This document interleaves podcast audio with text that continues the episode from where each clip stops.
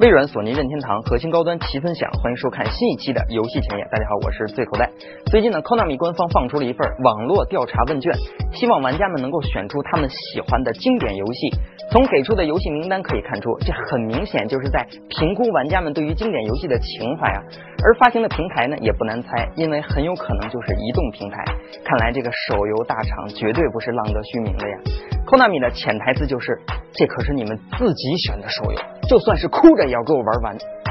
另外呢，前天我们刚为大家报道了这个《星战前线》的黑武士主题限定版 PS4 主机，结果呢，国外的玩家们果然是对它的外形不买账，而且呢还自己设计了几款这个限定主机，看起来呢都很有星战原汁原味的感觉。不过呢，我也发现了有几款主机的图案呢都成功的避开了这个 PS4 硬盘外壳的区域，可见大家对那些换个外壳就是限定主机的做法有多么的抵触了。好了，好玩的事呢，先和大家分享这么多，一起进入今天的流星速报环节。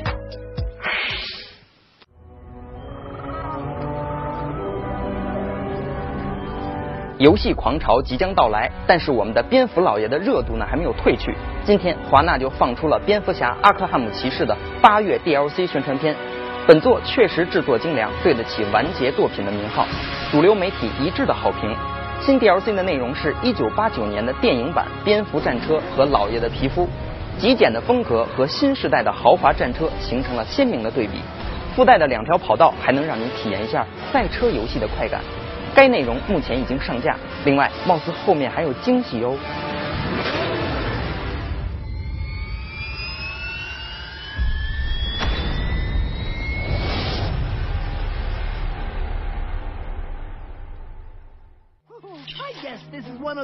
Some assembly required desserts.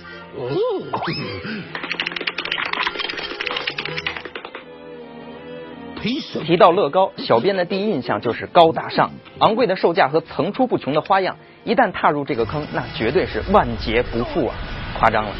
在游戏圈，乐高同样塑造着自己高贵的地位。乐高次元就是这样一款游戏，或者说是玩具。你是想在游戏里玩到蝙蝠侠，还是指环王？全由手中的玩具套装说了算。这次官方则给玩家们带来了大单狗史酷比的相关内容。游戏将于九月二十七号正式发售，强烈推荐给不差钱儿又童心未泯或者有孩子的家长们购买。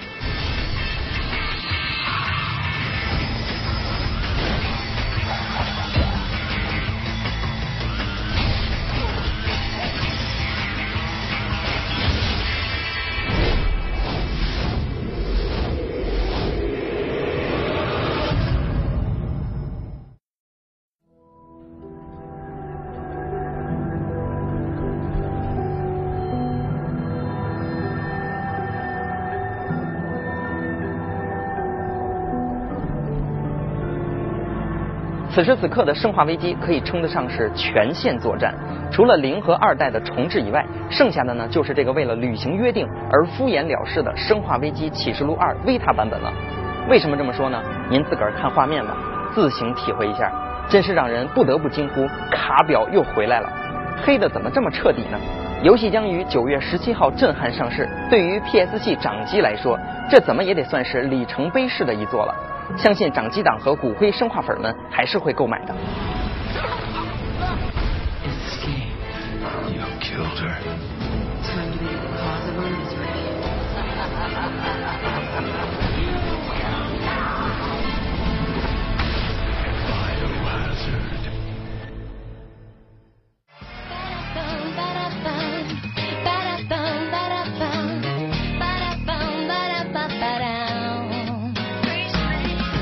下面我要给各位绅士们带来一个福音了，那就是死或生沙滩排球系列终于要出新作了。脱库魔的敛财招数明显起了作用，最后一战的 DLC 把沙排三都催生出来了，而且呢也不用打着格斗游戏的旗号卖妹子了，这次可以光明正大的展示摇啊摇引擎的威力了。本次 PS4 版的引擎将升级到2.0版，Vita 呢则是简化版。到底买哪个？您已经有答案了，不是吗？另外，初始人物只有九名，我就静静地看着 KT 社的敛财之路走得越来越远。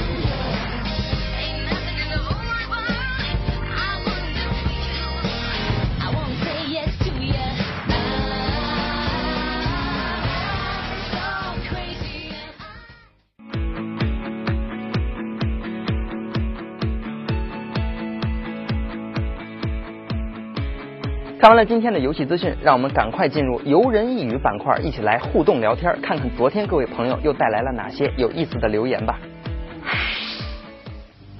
昨天我们和大家讨论的话题是游戏中主角的哪些招式或者动作是你觉得最帅的呢？首先来看抢到了沙发的 share 音库同学的留言，他说：“超级机器人大战 OGG 修罗神的所有招式，虽然都是播片，但是呢，我个人超喜欢。没错，这个玩激战系列呢，看的就是各种大招的演示动画。说实话，我对激战的记忆呢，还停留在激战 J 呢，各种胸前咣的特效，看得我也是如痴如醉。”这位幽灵爪爪朋友来参与我们的讨论了，欢迎你。他提到的是圣恩传说中的索菲妹妹的密奥 E LV 三。他还说，其实传说系列的密奥 E 都很带感。然后呢，我们再来看这位乱世无爱朋友的留言。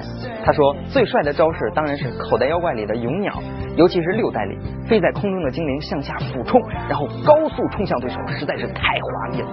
要说华丽的动作，还是口袋妖怪里主角抛出精灵球的动作太帅了。其实我也是口袋妖怪的铁粉，这是我第一次参与话题讨论，希望大家喜欢。相见恨晚啊，同学，乱世无爱同学。这个小白老师，你看到了吗？我们又多了一位同道中人。不瞒你说，第六世代的勇鸟呢，看得我也是热泪盈眶啊，设计的太好了。要说昨天留言中的神回复呢，那还得说是咱的老朋友夜魔夏果粒了，他只写了四个字：手撕鬼子。虽然这个大招和游戏没有半毛钱的关系，但是我不得不承认，这是我见过最霸气的招式。排在他后边的呢，还有什么手榴弹炸飞机啊，炸药包扔山坡，炸起石头，然后击落敌方战机啊，等等等等这些绝招，他们都凭借着迅雷不及掩耳盗铃而响叮，当仁不让之势，排在了绝招榜的前端。此时此刻呢，我多么想从裤裆里掏出一枚手榴弹，来和夜魔夏果粒同学共同庆祝一下。只可惜呢，我今天裤子穿的比较紧，塞不进去。我们接着来看留言吧。昨天还有老朋友 PCZWJ 和新朋友 Nuku 都提到了拳皇当中八神的八智女是最帅的。PCZWJ 呢还提到了好鬼的顺玉沙也很帅，曾经苦练过这个绝技啊。还有 S 六四七零零二四四和八七七六八四三七两位朋友呢都提到了贝姐最帅。那飞檐走壁的动作，行云流水的身手，风骚的舞步，那是过目不忘的动作游戏巅峰之作。不得不说，在 E 三演示中，那 BOSS 的金刚飞拳真的是让人出乎意料，还是可控、可控、可控的呀！重要的事情说三遍。最后要说的呢，必须是我们的 Soki 兄了。他昨天呢为我们整理了一批一将的表情包，我们一起来欣赏一下。